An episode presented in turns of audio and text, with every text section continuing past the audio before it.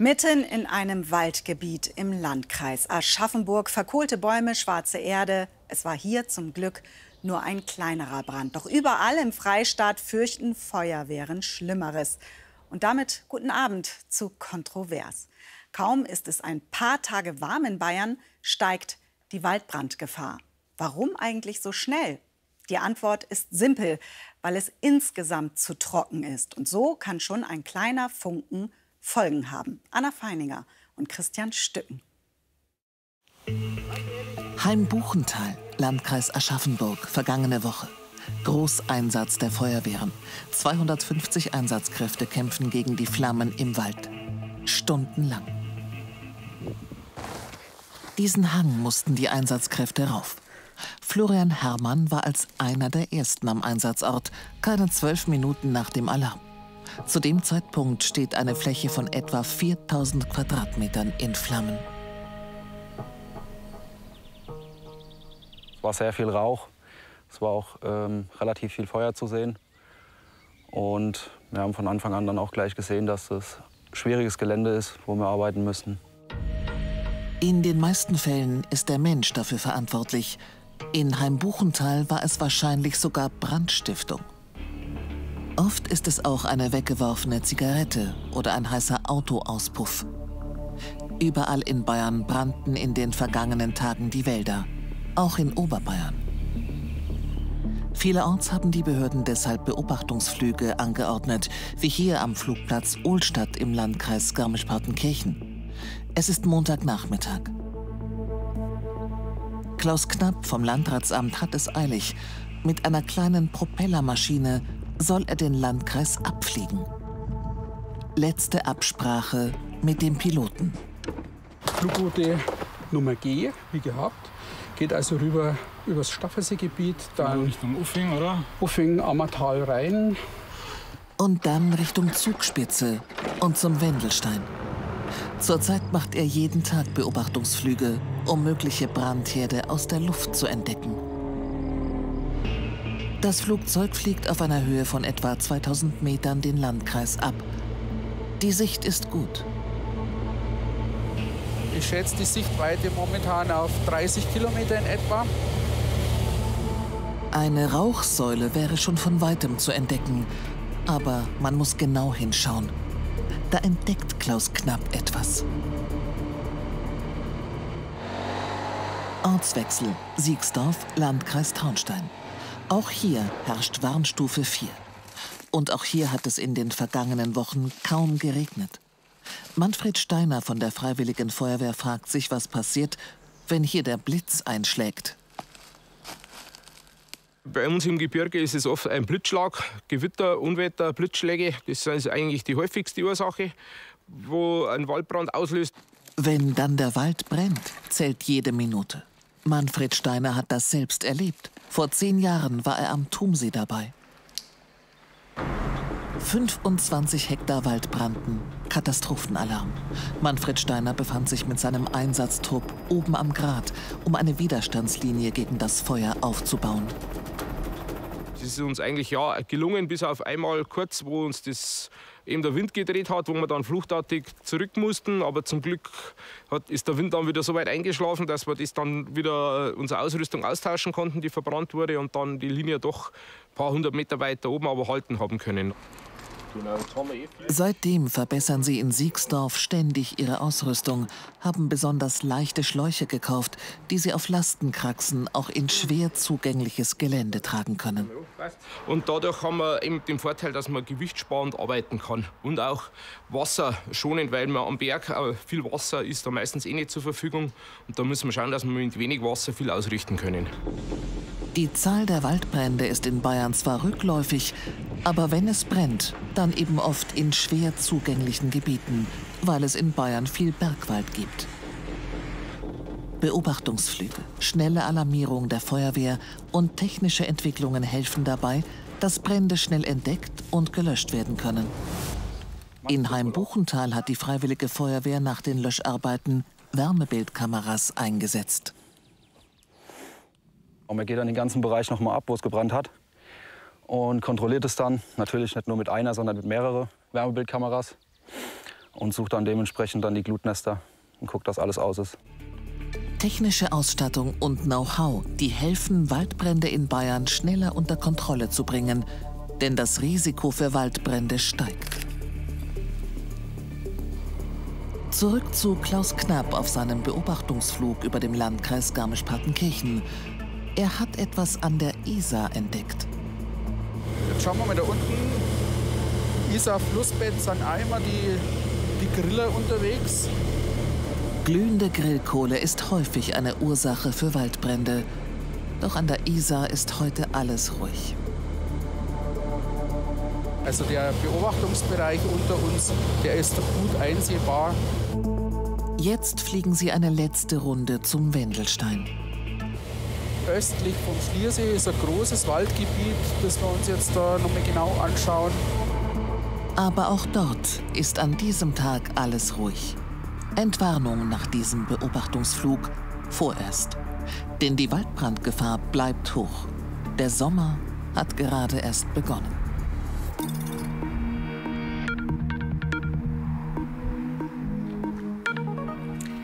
Ein großer Tag war das heute für Angela Merkel. Sie erhielt den Bayerischen Verdienstorden aus der Hand von Ministerpräsident Markus Söder. Was für eine Ehre.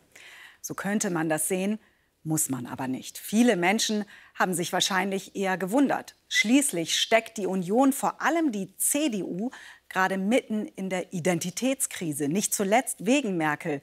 Dazu die K-Frage wieder einmal zur Unzeit. Und auch Markus Söder hat hier in Bayern ein paar Baustellen. AfD, Erding, Aiwanger, das alles mitten im Wahlkampf. Beobachtungen von Hans Hinterberger. Mehr Ehre geht im Freistaat Bayern nicht. Heute Mittag Angela Merkel erhält den Bayerischen Verdienstorden in der Münchner Residenz aus Markus Söders Händen. Wobei sie eines trotzdem nicht vergessen hat dass das Verhältnis Bayerns zur Bundesregierung ebenso wie das Verhältnis von CSU und CDU nie ganz spannungsfrei war. Langweilig war es selten. Das kann man wohl so sagen. Wenn wir nicht zu einer Obergrenze für die Zuwanderung bei den Flüchtlingen kommen. Genau, die Standpauke durch Horst Seehofer 2015. Eine Demütigung. Oder das Ringen um die Kanzlerschaft mit Edmund Stoiber. Ich habe heute Morgen Edmund Stoiber in Wolfratshausen besucht und mit ihm gemeinsam gefrühstückt. Und auch Markus Söder war im Auftreten bis heute nicht gerade Merkel-like. Nach diesem Stromchaos, das hier überall ist und der Unsicherheit, kommt jetzt der Heizhammer. Aber ich frage mich bei 1% Veganer, warum man krampfhaft versucht, 99 Prozent umzuerziehen. Ein Teil der politischen Klasse redet so einen Unsinn und Schafscheiß. Gepolter gegen Ampel, Grüne, Wokeness. Söders Wahlkampf. Also zumindest bis Anfang dieser Woche. Präsentation des CSU-Wahlprogramms, das plötzlich den Kulturkampf gegen die linke Wokeness gar nicht mehr zum großen Thema macht. Meine Aufgabe als Ministerpräsident ist es auch, das Land zusammenzuhalten und die Demokratie in dieser wackeligen und nervös aufgeregten Zeit. Milder, ruhiger. Ein neuer Markus Söder? Vielleicht hat das etwas damit zu tun. Erding am 10. Juni. Die Demo mit sehr gemischtem Publikum. Söder wird trotz aller Ampelschelte ausgebuht, sein Vizeministerpräsident aber für solche Worte gefeiert. Ihr habt wohl den Arsch offen da oben, meine Damen und Herren. Mit diesem Tonfall will Söder nicht mitgehen. Nach langem Wetteifern mit Aiwanger in den Bierzelten präsentiert sich jetzt ein geläuterter Markus Söder. Wichtig ist, sich nicht anzubiedern, denn wer kopiert, der verliert. Wenn die Freien Wähler den Platz der Mitte verändern wollen, wenn sie sich in eine neue Richtung aufmachen, dann ist es ihre Entscheidung. Es dauert über eine Woche, bis sich Markus Söder zu Erding und Aiwanger äußert. Für den Politikwissenschaftler Stefan Wurster ist aber auch Söders eigener Besuch auf der Demo eher unglücklich gewesen.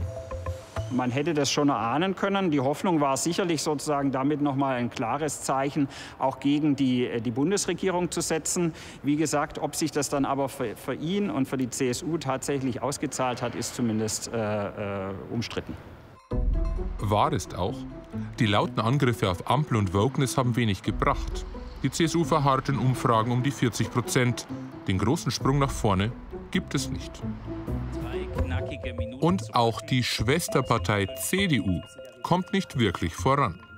Sie streitet seit dem Wochenende offen über Kurs und Stil, allen voran Parteichef Merz und CDU-Ministerpräsident Wüst. Das Gebäudeenergiegesetz, äh, insbesondere mit Blick auf die Überforderung der Mitte der Gesellschaft zu kritisieren, ist richtig. Und trotzdem muss man immer bei der Wortwahl, äh, glaube ich, eben auch bürgerlich bleiben. Wir müssen auch in der Lage sein, mal Probleme zu adressieren, auch mal mit Formulierungen, die nicht jedem gefallen. Und das ist dann nicht gleich rechts. Und das ist dann auch nicht gleich rassistisch. Und das ist vor allen Dingen nicht irgendwo AfD-Sprech. Als Union Probleme adressieren, damit ist vor allem die Kritik an der Ampelregierung gemeint. Und die will natürlich auch die CSU weiterhin anbringen. Wir sind am Sommerfest der Basis in Burgkirchen, wo auch der Generalsekretär auf einen Imbiss vorbeischaut. Und der möchte schon daran erinnern, wer aus Sicht der CSU ursächlich schuld am derzeitigen Hoch der AfD ist. Eine Ampel, die meilenweit an der Lebenswirklichkeit der Menschen vorbeiregiert, muss sich auch überlegen, welchen Teil der Verantwortung sie trägt, wenn die AfD in Umfragen dasteht, wo sie leider Gottes steht. Aber wie scharf darf das Vokabular bei den Angriffen auf die Ampel ausfallen, ohne AfD-Parolen salonfähig zu machen? Die Basis macht sich durchaus Gedanken darüber. Natürlich äh, fördern wir den Protest auch, wenn wir natürlich draufhauen, das ist klar. Ja. Aber wo ist jetzt der richtige Weg? Ja. Das ist halt die Frage. Ja. Was sollen wir da? Sollen wir einfach so tun, als wenn es alles passt und weitergeht? Ich sage nein. Natürlich ist vielleicht äh, ein bisschen ein ruhiges Fahrwasser auch nicht verkehrt. Also ich könnte mir beides vorstellen. Ganz sicher sind sie sich nicht. Harte Kante oder staatstragende Mäßigung. Das ist für eine konservative Partei eine ganz entscheidende Debatte, wie, wie sie sich da positioniert. In der Forschung äh, zeigt sich ganz deutlich, dass konservative Parteien, äh, die zu stark nach rechts rücken, äh, in, in den letzten Jahren äh, daraus keine Vorteile gezogen haben. All das dürfte Markus Söder klar sein. Ob er in diesem Wahlkampf aber noch zum ruhigen Stil einer Angela Merkel findet? In der Ruhe liegt die Kraft. Ich arbeite immer noch an diesem Konzept, aber ich bin schon etwas weiter.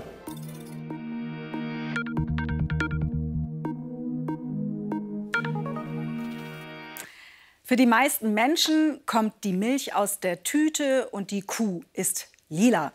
So hat es mir mein Großvater mal gesagt und der war Landwirt. Zugegeben etwas zynisch, was viele Menschen wahrscheinlich wirklich nicht wissen. Um immer gute und hochwertige Milch produzieren zu können, müssen Milchkühe ungefähr einmal im Jahr ein Kalb gebären. Doch was wird mit den kleinen Kälbern? Ein Großteil von ihnen, vor allem die männlichen, die sind in Deutschland nicht zu gebrauchen. Sie werden nach vier Wochen für wenig Geld verkauft. Viele werden dann über Zwischenhändler ins Ausland transportiert. Und wenn das passiert, dann wird es mitunter brutal. Recherchen von meinem Kollegen Edgar Verheyen. Wir sind unterwegs in Katalonien auf dem Weg in die Hafenstadt Tarragona. An diesem Tag sollen hier ursprünglich aus Deutschland stammende Rinder auf Schiffe verladen werden. Schon auf dem Weg dorthin kommen uns entladene Viehtransporter entgegen. Es ist ein Kommen und Gehen. Auf ein Transportschiff können schließlich zwischen 2.000 und 4.000 Tiere verladen werden, hören wir. An die Verladestelle selbst dürfen wir nicht heran. Ein Informant hat uns über eine Tierrechtsgruppe diese Aufnahmen zukommen lassen. Die Bilder zeigen die deutschen Tiere, die gerade vom LKW auf ein Schiff getrieben werden. Es sind junge Bullen, Nachkommen der Hochleistungsmilchviehrasse Holstein-Friesian. Zurück in Deutschland treffen wir Iris Baumgärtner von der Animal Welfare Foundation. Sie erklärt, was Spanien für die Viehhändler so interessant macht. Spanien, insbesondere Katalonien und Aragon, diese Region, die haben Standortvorteile. Dort wird seit Jahrzehnten eben Getreideanbau vorangetrieben. Die sind spezialisiert auf die Rinderhaltung und äh, sie haben eben den großen Hafen Tarragona in der Nähe. Die deutschen Rinder wurden von Tarragona nach Libyen verschifft. Kontrovers liegt die Ladeliste des Schiffs vor. Die Ohrmarken verraten die genaue Herkunft des Rindes. Danach sind viele Tiere hier ursprünglich auf völlig legale Weise aus Bayern verkauft worden. Die Spur führt uns in die Oberpfalz und ins Allgäu. Wir fragen die Landwirte, wie sie zu den Tiertransporten nach Spanien und in den Nahen Osten stehen. Eine Bäuerin ist bereit, uns ihre Lage zu erklären. Sie bittet uns, das Bild mit ihr unkenntlich zu machen rede dafür offen. Also Sie haben für das Tier bekommen ja, was wir jetzt für. 30 Euro? Ich weiß das gar nicht, was wir jetzt kriegen. Das weiß ich gar nicht. Ich meinte damals. Damals, ja. Zwischen 20 und, und 50 Euro. Woran liegt das, dass die Bullenkälber so wenig Wert haben? Die Schwarzbunten sind so wenig wert, weil die zu wenig Fleisch haben. Also Ihnen ist gesagt worden, die Tiere, die gehen irgendwo hier in die Mast, ja? Ja, das dachten Sie auch damals? Ja, ja sicher. Was denken Sie jetzt, wenn Sie sehen, diese Tiere sind nach Libyen gegangen? Unmöglich. Auf einer solchen Farm in Katalonien werden die Tiere aus Nordeuropa gemästet. Bis zu 1000 Kälber und Jungbullen werden hier gehalten. In jedem dieser Iglus ist ein Kalb untergebracht, nur wenige Wochen alt. Wie kommt es, dass so viele auch deutsche Tiere exportiert werden? In Bayreuth treffen wir den Vorsitzenden der Bundesarbeitsgemeinschaft Landwirtschaft und Tierschutz, Kai Braunmüller. In Deutschland gäbe es so gut wie keine Kälbermast mehr, erklärt der Veterinär. Der Export sei oftmals der einzige Ausweg. Das Problem ist, dass unsere Landwirte diese männlichen Kälber loswerden müssen, in Anführungszeichen, weil sie keinen kein Platz haben und keine eigene Mast mehr vornehmen. Eine eigene Mast lohnt sich für die meisten aus wirtschaftlichen Gründen nicht. Also wenn er nicht 60 bis 80 Euro kriegt, ist es für ihn unwirtschaftlich. Und dann, dann sieht er das natürlich nicht positiv und äh, wird sich auch nicht äh, groß um diese Kälber kümmern. Man habe es hier beinahe mit einem reinen Exportmarkt zu tun, erzählt er.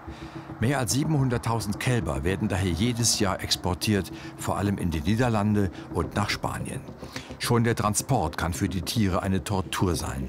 Bevor sie nach Süden gefahren werden, sind sie stundenlang vom Bauernhof zu einer Sammelstelle unterwegs. Bis zu 20 Stunden werden sie dann im LKW transportiert.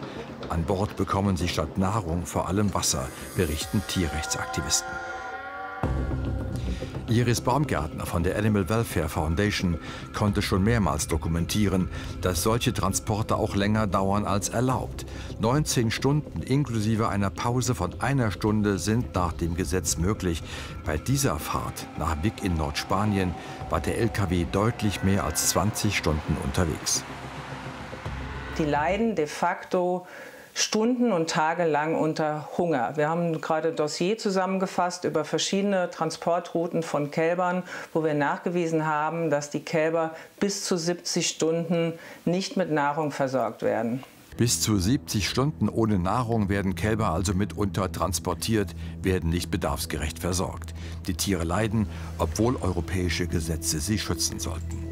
Doch das Problem liegt noch tiefer, wie uns Barbara Felder erklärt. Die Verwaltungsrichterin ist stellvertretende Vorsitzende der Deutschen Juristischen Gesellschaft für Tierschutzrecht. Nach ihrer Auffassung dürften solche Transporte erst gar nicht erlaubt werden. Zunächst ist es so, dass ein nicht abgesetztes Kalb, das heißt ein Kalb, das eigentlich noch auf Muttermilch angewiesen ist, erst in einem Alter von mindestens mal fünf Wochen überhaupt transportfähig ist. Vorher ist sein Immunsystem nämlich quasi noch nicht fertig. Sie werden aber zu dem allergrößten Teil in Transportern transportiert, die für ausgewachsene Rinder gedacht sind und gebaut sind. Das heißt, dort gibt es Wassertränken, mit denen können die Kälber nichts anfangen, weil sie saugen ja.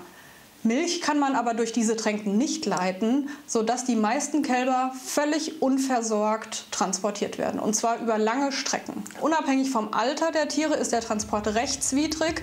Spanien profitiert also von einem Viehhandel, der so laut Gesetz gar nicht stattfinden dürfte. Und nach der Mast in Spanien? Die Jungbullen werden schließlich auf solche Schiffe verladen und übers Mittelmeer unter anderem nach Libyen transportiert. Und auch was sich bei der Verladung und auf den Schiffen abspielt, scheint nicht tiergerecht. Iris Baumgärtner zeigt uns Aufnahmen, die ein Informant im Hafen von Tarragona gedreht hat. Zu sehen ist, dass es bei der Verladung immer wieder zu Unfällen kommt, Tiere drangsaliert und verletzt werden. Bei einer Verladung versucht ein Tier zu fliehen, stürzt ins Wasser, wird schließlich mit einem Kran herausgezogen und am Ende notgetötet. An Bord sind inzwischen die einzelnen Boxen voll beladen, eine drangvolle Enge, die manche Tiere nicht überleben, so berichten die Tierrechtsaktivisten. Das Schiff mit den bayerischen Jungbullen an Bord fuhr nach Libyen. Andere wurden nach Ägypten verschifft.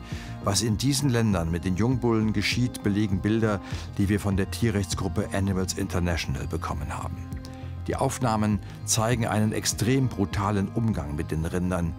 Den Jungbullen wird ohne Betäubung die Halsschlagader durchgeschnitten. Wir haben die Bilder daher verfremdet. Dabei hat Bayern schon vor Jahren reagiert und diese Exportländer zu sogenannten Hochrisikostaaten erklärt. Wie passt das zusammen? Der zuständige bayerische Umweltminister erklärt uns auf Anfrage, Tierschutzwidrige Transporte sind nicht hinnehmbar. Tierschutz endet nicht an der Landesgrenze. Die Rechtslage ist unbefriedigend. Wir brauchen bundeseinheitliche und EU-weite Regelungen, um die verbliebenen Schlupflöcher zu schließen. Auch die Tierhalter und Zuchtverbände sind gefordert. Sie sind verantwortlich für die Tiere. Tatsächlich haben Gerichte Transporte nach Klagen von Viehhändlern letztlich freigegeben, den bayerischen Erlass so ausgehebelt. Die Begründung, das EU-Recht lasse grundsätzlich Tiertransporte zu. Den rechtlichen Einschränkungen wollten die Gerichte allerdings nicht folgen. Aber wir, wir sind machtlos auf, aufgrund der Gerichtsentscheidungen, die es dazu gab. Die Erkenntnisse liegen auf dem Tisch und jetzt müssen halt die, die Taten folgen. Die EU muss jetzt hier endlich tätig werden. Wir fragen daher auch nach bei der Europäischen Kommission und wir erfahren, man wolle das Thema Tiertransporte bis zum Jahresende neu regeln. Aber wie realistisch ist das? Das Parlament ist in der Tat für mehr Tierschutz, doch auf der Ebene der Mitgliedstaaten besteht keine Einigkeit. Die bräuchte es aber. Vor allem Deutschland, Österreich, Dänemark, Schweden, Belgien, die Niederlande und Luxemburg wollen eine Verschärfung der bestehenden Regeln, doch die Mehrheit der Mitgliedstaaten lehnt diese rundweg ab. Denn die meisten von ihnen haben viel in die Abwicklung der Tiertransporte investiert und daher kein Interesse an einer Verschärfung. Dabei ist dringender Handlungsbedarf geboten, wie diese aktuellen Bilder zeigen, gefilmt von Aktivisten. Polnische Polizisten stoppen und kontrollieren bei Warschau einen niederländischen Tiertransporter darunter auch Kälber aus Bayern, die mangels Versorgung mit Nahrung so niemals hätten transportiert werden dürfen. Und bei uns im Kontroversinterview begrüße ich nun die Landesbäuerin und Tierhaltungspräsidentin beim Bayerischen Bauernverband, Christine Singer. Schön, dass Sie Zeit für uns haben. Unsere Recherchen zeigen grausame Aufnahmen nicht aus Deutschland, aber sie betreffen Tiere, die auf Höfen in Bayern geboren wurden. Wie kann das sein?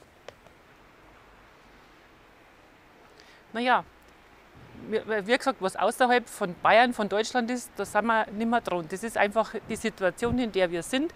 Wir können hier vor Ort die Tierhaltung so betreiben, wir können alles nach Gesetz äh, ausüben. Aber was außerhalb von Bayern ist, das ist schwierig. Und für uns ist das einfach auch die Motivation, daran zu arbeiten, dass wir hier Programme schaffen, dass wir die Tiere hier vor Ort halten können. Also, und da braucht es einfach die Unterstützung einmal der Politik und natürlich auch des Verbrauchers, wenn wir uns dazu, ja, wenn wir uns dazu entschließen könnten, regionales Fleisch zu kaufen, das entsprechend zu entlohnen, dann könnten die Tiere da bleiben. Das ist so, das ist was, da arbeiten wir schon sehr lange dran und im, Bayern, im Bayerischen Bauernverband sind wir da gerade dabei, ein bayerisches Kalbfleischprojekt auf den Weg zu bringen. Einfach bayerisches Fleisch in Bayern lassen, weil wir einfach, und also das kann ich aus, aus Sicht einer Milchviehbäuerin einfach so sagen, es gibt keiner gerne seine Tiere weg, aber es ist halt so, die Kaiwal sind da, die müssen weiter zu den entsprechenden Betrieben. Und wenn Erklären Sie uns noch mal, Frau Betriebe Singer, ganz konkret, erklären Sie uns noch mal ganz konkret, warum gibt es überhaupt Überschuss an Kälbern? Warum werden die Tiere nicht hierzulande im Kreislauf gehalten? Also Überschuss an Kälbern ist eine unglückliche Formulierung. Es ist einfach so, unsere Milchkühe, die äh, bekommen jedes Jahr ein Kalb. Eine Kuh gibt Milch, weil sie ein Kalb bekommt. Und das ist der Fakt. Jetzt ist es so, dass ein Milchviehbetrieb ja immer einen gewissen Anteil seiner weiblichen Kälber auf dem Hof lässt. Das braucht er wieder für, für einfach Kühe, die abgehen, werden wieder ersetzt durch neue und das braucht ja eine Zeit lang, bis die so weit sind. Diese Kälber bleiben da. Aber es sind ja weitere Kälber da, es sind auch männliche Kälber da und die gehen halt dann weiter zu einem Mester und werden da im äh, äh werden eben da äh, gemästet. Und das ist eben der Punkt, dass also es bleiben nicht alle Tiere, die auf einem Milchviehbetrieb geboren werden, bleiben auf diesem Betrieb, die gehen weiter. Und darum ist mhm. diese, diese, diese Tatsache einfach gegeben, dass einfach äh, Kälber da sind, die müssen auf einen anderen Betrieb abgegeben werden. Und das ist Fakt.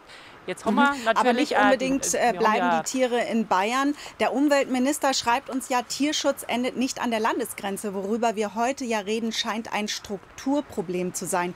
In Bayern und in ganz Europa. Was ist zu tun?